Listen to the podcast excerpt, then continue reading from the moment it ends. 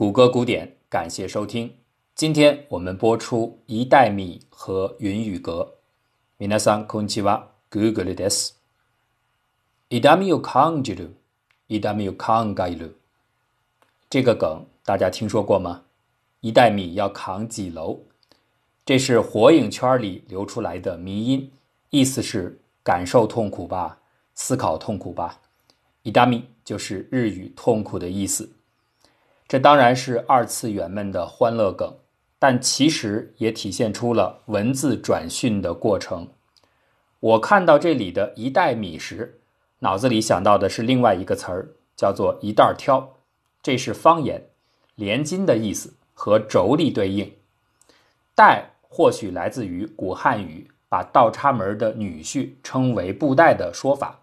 今天邯郸附近的俗语。把忍气吞声的人叫做受气口袋，你看是不是和入赘的女婿有点像？而苏州一带把女婿叫做呆头布袋，更是有一点俏皮味儿。实际上，在宋朝时，市井方言就开始把赘婿叫做布袋，而且流传着上门的男人因为受气不得出，生受如布袋而得名的这种解释。南宋朱熹的《医绝聊杂记》里特意做了一番澄清，说不是这样的。有一次坐船入浙江，一个同船的人总被大家称为李布袋，他自己对船夫解释说：“其实我不是布袋，而是叫补袋，是我老丈人希望在祖孙之间补足一代的念想。”后来吕书香在元杂剧《薛仁贵》里也找到了印证的台词。刘太公家菩萨女招纳庄王二做了补袋。清朝赵翼提出过一番自己的解读，说按照《天香楼偶得》记载，一个叫冯布的人，哎，我只听过布冯，还有叫冯布的人都是守门的。一个叫冯布的人倒插门去了孙家，其外舅有所事，则曰令布代之，总是找他帮忙。布袋之讹本此。看起来，赵毅这里的变讹更像是望文生训，它本身就是一种讹解。因为从时间序上来看，前面的“补带”一说，是布袋这个说法起源正解的可能性要更大一些。可是，即便同样用“补袋”这种说法，望文生训的情况还是会发生。元杂剧《老生》里有一句：“我在这城中住了六十年。”做富汉三十载，吴道断则是营生的计策。今日个眼睁睁的都与了补代。童伯章注释这里的补代称：“亦盖有补于后代，故散其财也。”很明显，他自己进行了文字的转译。其实补代补的是人，而不是钱。根据语言的传播规律，文字转训是不可避免的。即便是在强大的国家机器竭力遏制多样化的现代，尚且如此，遑论地域演化迥异的古代社会。转训有阴转，也有义转。像上述的伊达密，可以认为是阴转，虽然它并没有正式的完成，可能也永远完成不了。一旦在具备一定规模的群体当中建构出了某种共同意向，义转就可能发生。比如说“鼠手两端”这个词，你想想看，这个词多么的有画面感。老鼠行动之前左顾右盼，犹豫不决。但其实啊，这种画面感既强化了这个词的意象，同时也很可能是它最初被转译的发端。因为鼠这种动物太符合手两端的意境需要了。宋陆电《皮雅释虫》中说。就说属性宜，初学躲不果，故持两端为之首属。没想到后人从这句话出发，进行了更多的自我发挥。例如王伯祥说：“鼠将出血，必探头左右顾望，故以鼠手两端与心持两端的人，盖以当时流行的成语。”张友鸾等人也说：“鼠将出血，常先探头左右视。”这些都是把鼠手当成了老鼠探头。也有一些人稍微的从左右探头的意思后退了一些，松弛为犹豫。比如培音集解引符前曰：“蜀首一前一阙也。”宋原文的《瓮庸闲评》中也提到：“蜀首犹言进退耳。”其实这都是加入了自己的想象。前面陆电本身说的就很精准，持两端为之首属。从《史记》中田汾责备韩安国等多处来看，“持两端”并非犹豫彷徨之意，而是有二心、两头押宝的含义。其文字还有守诗、守射等多种版本。比如《盐铁论·立意》当中有“以其手射多端，迂实而不要也”。黄侃说：“射与蜀诗生传。”李贤注记《后汉书·西羌传》中“别留允接而手使两端”一句时，也说“手诗由手属也”。可见，以上的几种说法皆为同意，都是多方压注、怀有二心的含义。正像《三国志·诸葛恪传》总结的一样：“缓则手属，急则狼顾。”这样的含义，其实直接用持两端来表达也很常见。像魏公子传中所说：“魏王恐使人指禁闭，留军毕业，名为救赵，时持两端以观望。”《汉书·李广利传》：“乌孙发两千骑往，持两端不肯前。”西南夷两月朝鲜传也说：“兵至揭阳，以海风波为泄，不行持两端，因使南越。”既然持两端。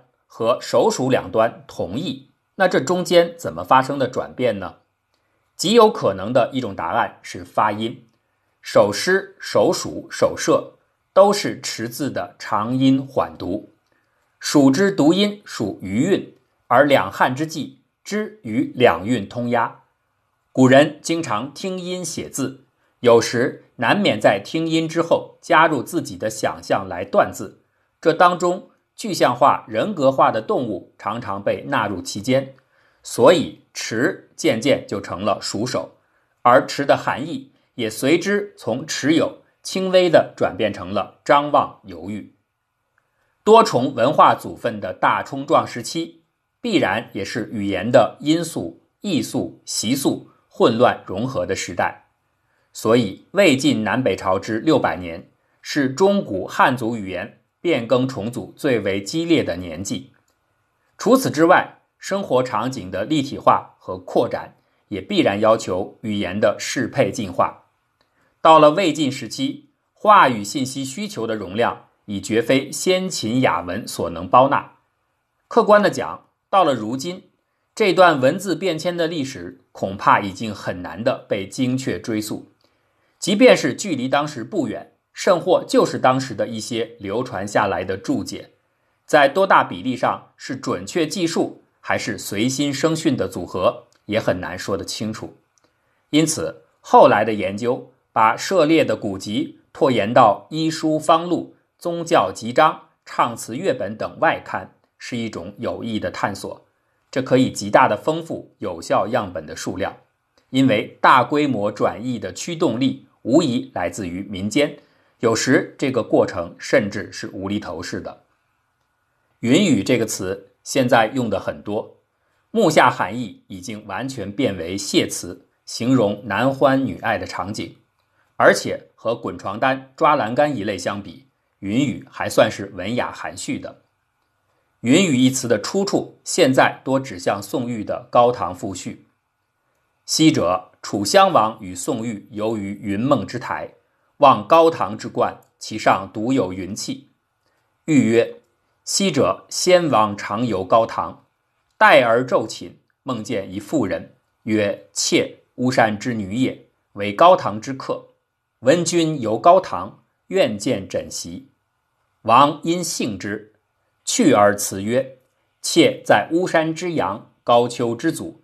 旦为朝云，暮为行雨，朝朝暮暮，阳台之下。’”但朝视之，如言，故为立庙，皓月朝云。这段话里边大概就是愿见枕席和朝云暮雨两个概念发生了关联，让云雨从此有交合意。但其实细看这段文字，本完全不存此念。妾在巫山之阳，高俅之祖，旦为朝云，暮为行雨，说的是神女化身，就像李善的注记：“朝云行雨，神女之美也。”所以。云雨应该是指佳人的仪态，或者女神，甚至也可以延伸为爱慕之情。后人的引用多可证实这一点。李贺《香妃诗》曰：“离鸾别凤烟无踪，乌云属雨遥相通。”这说的分明是恋人的情思。要是李贺在这儿的用意是直白的呐喊，床啊车呀都震动，这也太 low 了。又如李寻。巫山一段云中所写：“云雨朝还暮，烟花春复秋。”这说的肯定是相思的情感，不是想死，不是朝还暮的做动作。再比如柳永《清怀》一篇更加明显，其中“楚霞云归，高阳人散，寂寞狂踪记”一句，难道不是说寂寞和惆怅吗？最典型的恐怕要数唐代刘禹锡《巫山神女庙》一诗。所谓星河好夜闻香配，云雨归时带异香。很多现代人解读到云雨归时，真的是想多了。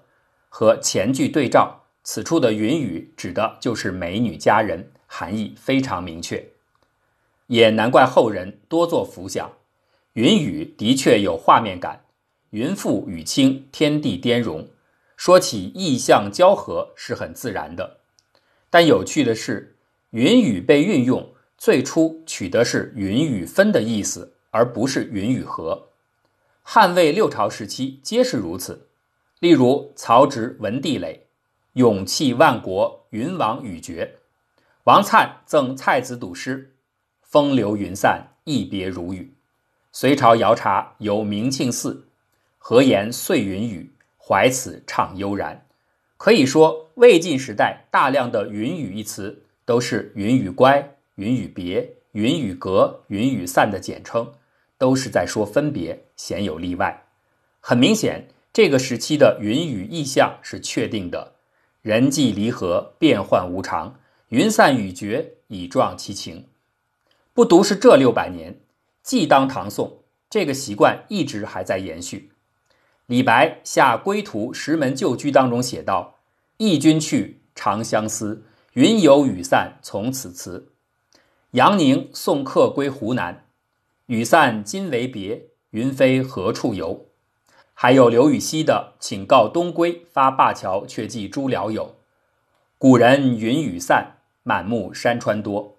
再来，白居易《五年秋病后独宿香山寺三绝句》中，引途歌伴今何在？雨散云飞尽不同。可见这些地方的云雨延续前意的俯拾皆是，可是语义变迁毕竟不是瞬息之事，渐渐的很多地方也开始有些难以琢磨了。比如说刘永《婆罗门令》当中写道：“空床辗转重追想，云雨梦任七枕难记。寸心万绪咫尺千里，好景良天，彼此空有相连意，未有相连迹。”这个当中究竟是在想家人，还是在想别的，就不易分辨了。语义单个来说是小事，但从整来看，却是历史文化朝向的一种映射。著名古汉语语法大家，也是训诂学专家的王立先生，对中古时期汉语的脉动严格有一番三段论式的评价。汉初到东晋末，文人研究语义为多。南北朝到明末则重在语音，至清代之后是全面的研究。就个人来看，这其中无疑是把语音的分量说重了。许多解音书籍并非系统，本质上仍是在解义。没办法，这是上层文化带来的惯性。上古重雅音，方许有尔雅。所谓汉代的语言学，就建立在《尔雅》《说文》《方言》《释名》这几本书的基础上。杨雄一介奇才，其方言算是逆袭的冲动，想要颠覆尔雅们只闻雅言的上眼皮，让下眼皮也能开眼看世界。可惜浅尝辄止。语言虽由市井推动，但在漫长的地质格局下，却只能缓慢地经过迅解的链条传递到雅言部分。尽管这个中的程度在事实上远超过许多上层士人的媚想。第二阶段的《切韵》《一切经音译》等书，并没有对中古汉语进行系统整理，倒是第三段时期的清代确实著述颇丰。段玉裁《说文解字注》，从许慎的《说文解字》入手；王念孙的《读书杂志》，着墨于先秦两汉书章。中国第一部语法书《马氏文通》分析的材料不脱《论语》系辞、《左传》谈公、《庄子》孟子、国策史记。整个汉朝以降，他竟然只引用了韩愈一个人的文章，所以所有这些参考文献方面的严重偏激，决定了这些作品。虽然在方法上有所突破，却很难呈现出中古汉语变迁时期的真正经流。所以今天所说的误训，很有可能它本身的依据也是错误的。但是话说回来，这样的空缺反过来又为进一步的探究提供了可能性和趣味。语言之妙存乎一心，其正在它旺盛的无定型之态。不见南飞雁。羽翼正差池，差池原不是差错，说的是鸟儿自由翩跹、上下翻飞的模样。当差池不是错误时，生机便会昂然的走来。节目的最后，向大家推荐两本书，一本是王立先生所著的《古代汉语》，另外一本是王云禄所写的《词汇训诂论稿》。这两本书推荐给大家。喜欢的人可以读一读。